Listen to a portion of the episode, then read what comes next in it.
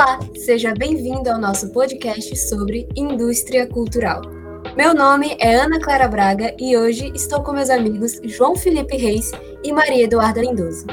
Iremos entender um pouco sobre o que é, quais objetivos, qual a origem, quem criou e as características da indústria cultural. Mas antes de tudo, o que é essa tão falada indústria cultural?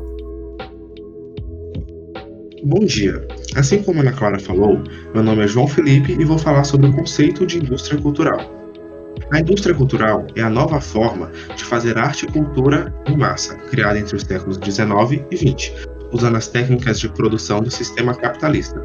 Isso acontece com músicas, filmes, teatros e obras clássicas, que são produzidos de forma padronizada, tendo pequenas diferenças de uma para a outra.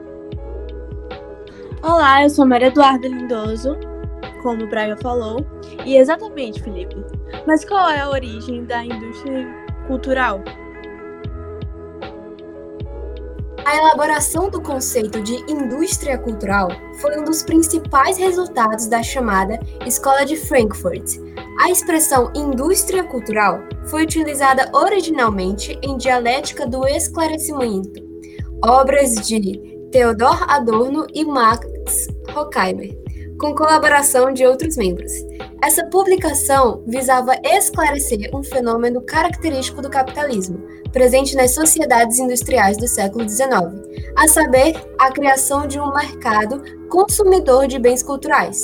Os autores propuseram que a cultura popular é semelhante a uma fábrica que produz bens culturais padronizados, filmes, programas de rádio, revistas e etc., usados para manipular a passiva sociedade de massa.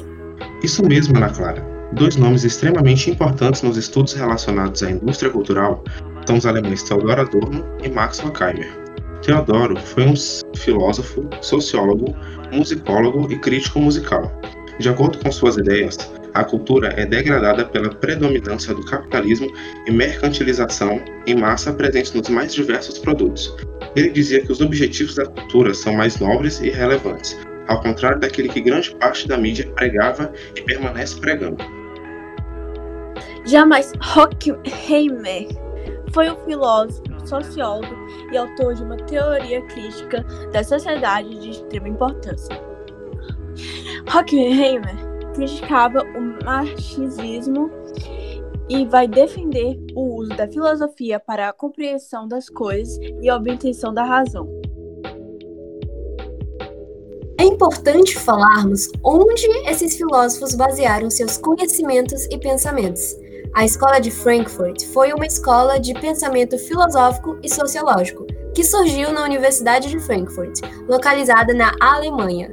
Tinha como objetivo colocar um novo modo de análise social com base em uma releitura do marxismo. Os filósofos do iluminismo francês defenderam que o avanço moral da sociedade funcionaria com o avanço do conhecimento científico e filosófico. Dentre os teóricos iluministas, podemos destacar Voltaire, defensor das liberdades individuais, Montesquieu, criador da teoria da tripartição do Estado, e Diderot e D'Alembert, fundadores da enciclopédia. Os positivistas, liderados pelo filósofo francês Auguste Comte, foram mais radicais. Para eles, o avanço social somente ocorreria pelo investimento na criação e disseminação da ciência numa rígida reorganização da sociedade. Em geral, os filósofos da escola Frankfurt defenderam que as teorias iluministas e positivistas não se sustentaram, tendo-se em vista os fenômenos ocorridos no século XX. A própria indústria que trabalha em proveito da alienação das pessoas, através dela é possível semelhar os gostos e interesses pessoais para que os produtos sejam consumidos sem uma reflexão ao seu respeito. Algumas características da indústria cultural são: o lucro é a finalidade, padronização dos gostos e interesses dos consumidores, massificação dos produtos e semelhança dos produtos. Filmes, músicas, novelas, peças são semelhantes e por isso acabam fazendo sucesso. Exatamente, Duda. Diante de tudo o que foi dito, Quais são os principais objetivos da indústria cultural? Os objetivos principais da indústria cultural, de acordo com os próprios autores, são o lucro e a imposição de um padrão, pensamento dominante, o que vai servir de cobrança às pessoas para que consumam os produtos. Como a indústria cultural está presente no nosso dia a dia? De acordo com os próprios autores, a indústria cultural é uma fábrica de ilusões e de consumo superficial. Então, cotidianamente, consumimos produtos provenientes da própria indústria cultural, querendo ou não. Como a cultura de massa influencia no nosso cotidiano? A cultura de massa impõe um padrão entre os produtos, por isso os submetemos aos efeitos de desejo, necessidade superficiais. Assim, tudo se acaba resumindo em vendas e consumo.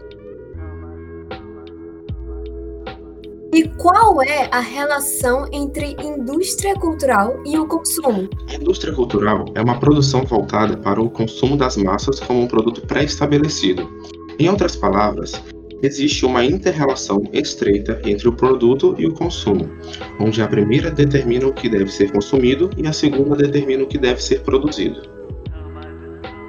E qual é a relação entre a indústria cultural e o capitalismo?